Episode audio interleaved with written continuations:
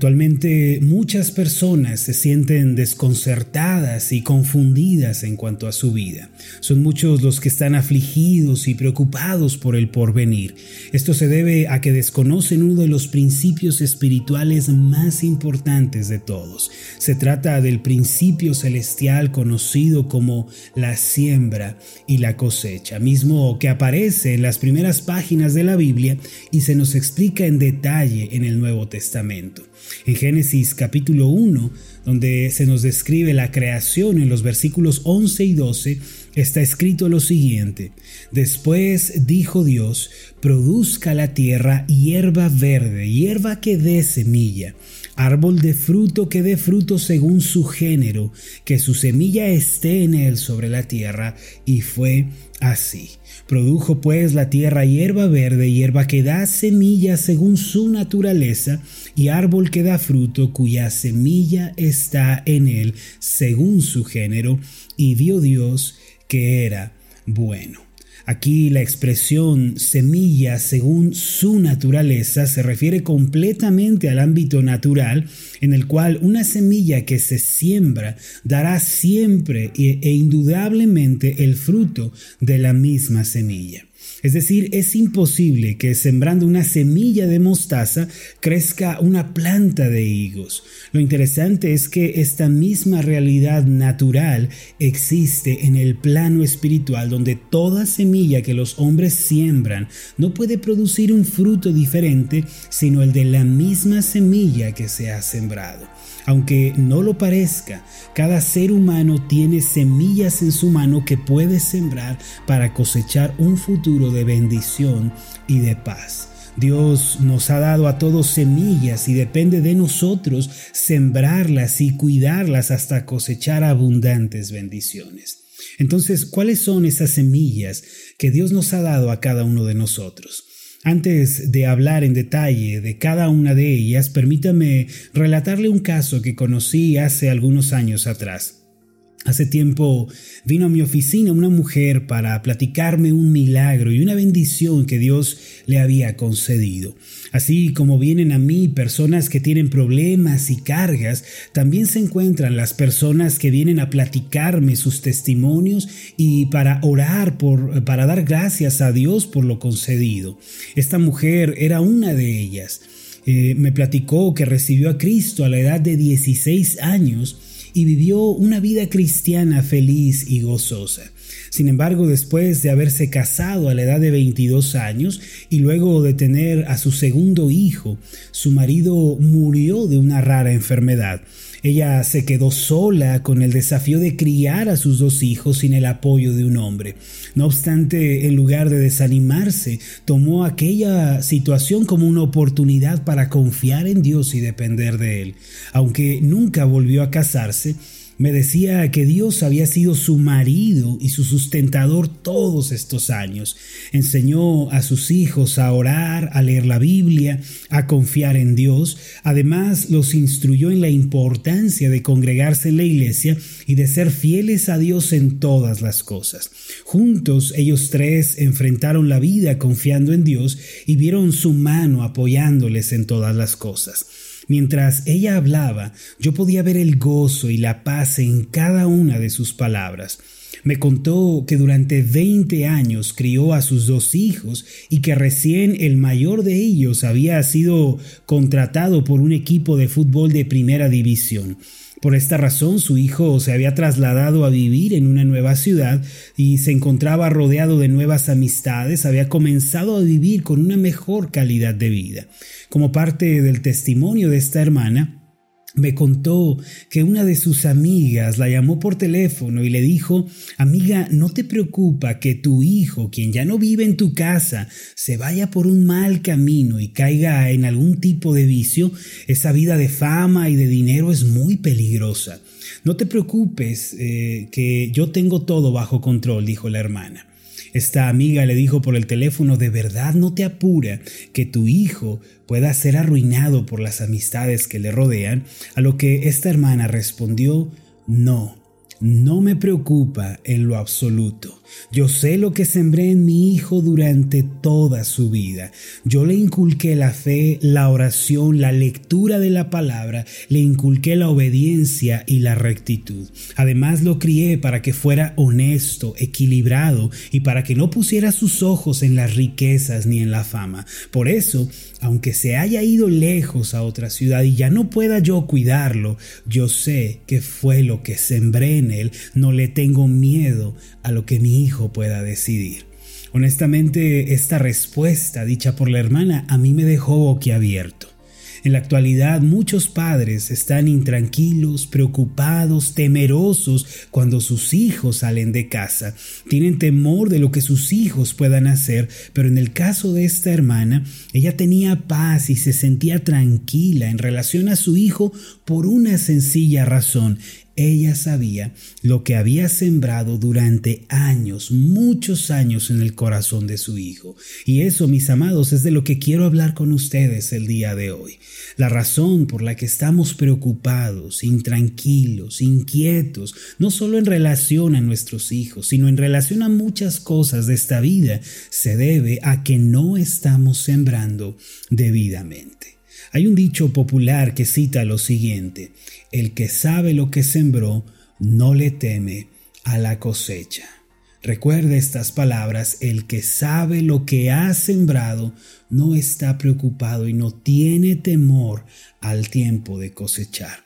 Por esta razón, aquellas personas que han sembrado buenas semillas, la semilla correcta, no se preocupan en cuanto al porvenir. Sin embargo, si fallamos en sembrar debidamente, es natural que estemos preocupados y ansiosos en cuanto al día de mañana. En Gálatas capítulo 6, verso 7 en adelante podemos leer lo siguiente. No os engañéis, Dios no puede ser burlado, pues todo lo que el hombre sembrare, eso también segará, porque el que siembra para su carne, de la carne segará corrupción, mas el que siembra para el espíritu, del espíritu segará vida eterna. No nos cansemos pues de hacer bien, porque a su tiempo segaremos si no desmayamos. Mire, el apóstol Pablo comienza diciéndonos, no os engañéis, que quiere decir no tratemos de excusarnos. Muchas personas que actualmente se quejan de una situación y le reclaman a Dios, a menudo no le consideraron ni le obedecieron desde un principio. Aunque parezca rudo y hasta cierto punto algo áspero, tenemos que reconocer que en muchas ocasiones cosechamos el fruto amargo de nuestras decisiones que no están basadas en la palabra de Dios. Por eso el apóstol nos dice, no nos engañemos ni tratemos de burlarnos de Dios. Es decir, reclamarle a Dios, culparlo, cuando no consideramos su palabra ni su consejo, esto puede tomarse como una burla contra Dios. Enseguida el apóstol Pablo prosigue a decir, pues todo lo que el hombre sembrare, eso también segará. Y esta es la más fundamental de las leyes espirituales presentadas por Dios en su palabra. Lo que estamos sembrando el día de hoy, mis amados, sea bueno o malo, no podrá menos que producir un fruto y alcanzarnos el día de mañana. Aquí sembrar para la carne, como Pablo lo explica, se refiere a llevar una vida de egoísmo, de avaricia, de orgullo. La carne aquí no se refiere al cuerpo, sino al sistema de valores pecaminosos y egocéntricos con los que muchas personas están viviendo. Es además darle la espalda a Dios y ponerme a mí en el centro, ponerme a mí en el primer lugar. Es vivir para mí mismo sin considerar al Señor y buscando solamente mis intereses y ambiciones orgullosas. Naturalmente la cosecha de este estilo de vida será, como dice Pablo, corrupción porque el que siembra para su carne, de la carne segará corrupción. Esta última palabra, corrupción, es un término griego muy fuerte y escandaloso. Se refiere a descomposición o putrefacción. En otras palabras, lo que se cosecha de vivir en la carne con ese egoísmo, arrogancia, altivez de corazón, no es otra cosa sino decadencia y muerte. No hay gozo, no hay esperanza, no hay felicidad ni paz en un estilo de vida como este. Sin embargo, el apóstol Pablo nos presenta un segundo tipo de siembra que podemos hacer en nuestra vida cada día. Él dice, mas el que siembra para el Espíritu, del Espíritu segará vida eterna. Ahora, ¿qué es sembrar para el Espíritu? Esto hace eco con las palabras de Colosenses capítulo 3 versos 1 y 2 que dice, si pues habéis resucitado con Cristo, Buscad las cosas de arriba, donde está Cristo sentado a la diestra de Dios. Poned la mira en las cosas de arriba, no en las de la tierra. Sembrar para el Espíritu consiste en vivir enfocados en las cosas eternas antes que en las terrenales. Es poner los ojos en las cosas de Dios, tales como la obediencia, la fe, la esperanza y cultivar estas cosas en nuestro corazón. Naturalmente, al hacer este tipo de siembra, vamos a cosechar bendiciones propias de la vida eterna que son gozo, paz y felicidad. Pablo termina diciéndonos, no nos cansemos pues de hacer bien, porque a su tiempo segaremos si no desmayamos. Ahora, ¿cuáles son las semillas que Dios nos ha dado a cada uno de nosotros, a usted y a mí, y que debemos sembrar en esta vida? Quisiera terminar mencionando tres de estas semillas. En primer lugar, cada uno de nosotros tenemos la semilla del amor y la misericordia. Los seres humanos no fueron creados para vivir en soledad, distanciados de los demás, con un corazón egoísta. Más bien Dios nos creó para que viviéramos en comunidad, rodeados de otras personas. Lo cierto es que al tener relación con otros, es inevitable que haya malentendidos y desacuerdos. Cuando estas cosas suceden, muchos adoptan una actitud de orgullo y de superioridad tratando mal a su prójimo. Como es de esperarse, esto al final destruye las relaciones personales, invita al orgullo, al egoísmo y en consecuencia la vida se vuelve amarga. Si queremos cosechar bendiciones y darle la bienvenida a un mejor mañana, debemos sembrar misericordia y amor en nuestras relaciones personales. No debemos optar por una postura arrogante, dura de corazón. El amor se traduce en paciencia, en comprensión, en segundas oportunidades y en tenderle la mano a nuestro prójimo. Esto nos va a llevar a la segunda semilla que es sembrar el perdón. Todos hemos sido ofendidos alguna vez, ¿cierto? También hemos ofendido a otras personas en algún momento de nuestra vida. Por eso todos estamos relacionados de alguna manera con el dolor y con la incomprensión. Para poder vencer cualquier tipo de tristeza y salir airoso sobre la ansiedad, tenemos que adoptar una postura de misericordia y de perdón. El resentimiento y el odio son terribles opositores de la fe y de la esperanza. Quien abriga rencor en su corazón y se llena de orgullo, ya ha perdido la felicidad y su vida ha dejado de ser grata. Para cosechar una vida feliz tenemos que dar el paso y sembrar la semilla del perdón en nuestras relaciones personales. Aunque otras personas no se disculpen ni pidan nuestro perdón, nosotros debemos otorgárselo a nuestro prójimo.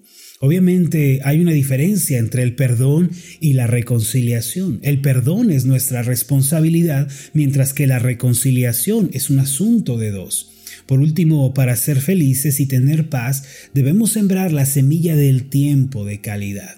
Si queremos disfrutar de una vida plena y tener relaciones duraderas, es importante dedicar tiempo de calidad. Como esposos, como padres, como amigos, debemos dedicarle tiempo a las personas que nos rodean.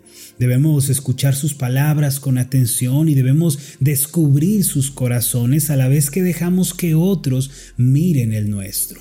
Si sembramos la semilla del tiempo, nuestras relaciones se van a fortalecer y esto va a traer gozo a nuestro corazón.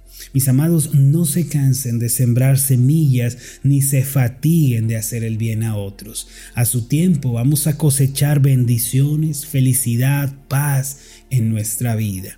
Recuerden que Dios nos ha dado a todos semillas para que las sembremos.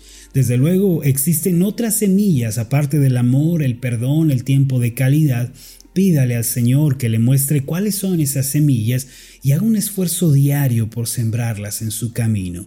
El día de mañana le van a salir al encuentro bendiciones abundantes porque toda semilla sembrada produce 30, 60 y al 100 por uno. Permítame hacer una oración por usted. Amoroso Dios y Padre Celestial, Tú nos dejaste en tu palabra los principios celestiales que cambian la vida del hombre. Hoy hemos aprendido sobre la ley de la siembra y la cosecha. Padre, queremos ser buenos sembradores a donde quiera que vayamos. Ayúdanos a sembrar la semilla del amor y la misericordia que podamos sembrar la semilla de la fe. Ayúdanos, Señor, a perdonar a nuestros ofensores, a perdonar al que nos ha lastimado, a sembrar esa semilla de perdón. También, Señor, te pedimos que nos ayudes a sembrar la semilla del tiempo, que no dejemos que éste pase sin atender nuestras relaciones, que el padre pueda invertir tiempo en su esposa y en sus hijos, que la madre pueda dedicarse al esposo y a sus hijos también y que los hijos puedan dedicarse también a los padres. Esto te lo pedimos en el nombre de Jesús.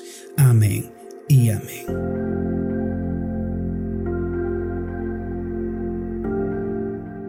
Hola, ¿qué tal? Mi nombre es Marlon Corona, soy el pastor de la iglesia Ascender en la ciudad de Zapopan, Jalisco, en México. Le agradezco mucho por haberme seguido con esta meditación. Mi oración siempre es que usted sea prosperado en todas las cosas y goce de una buena salud, así como prospera en su alma.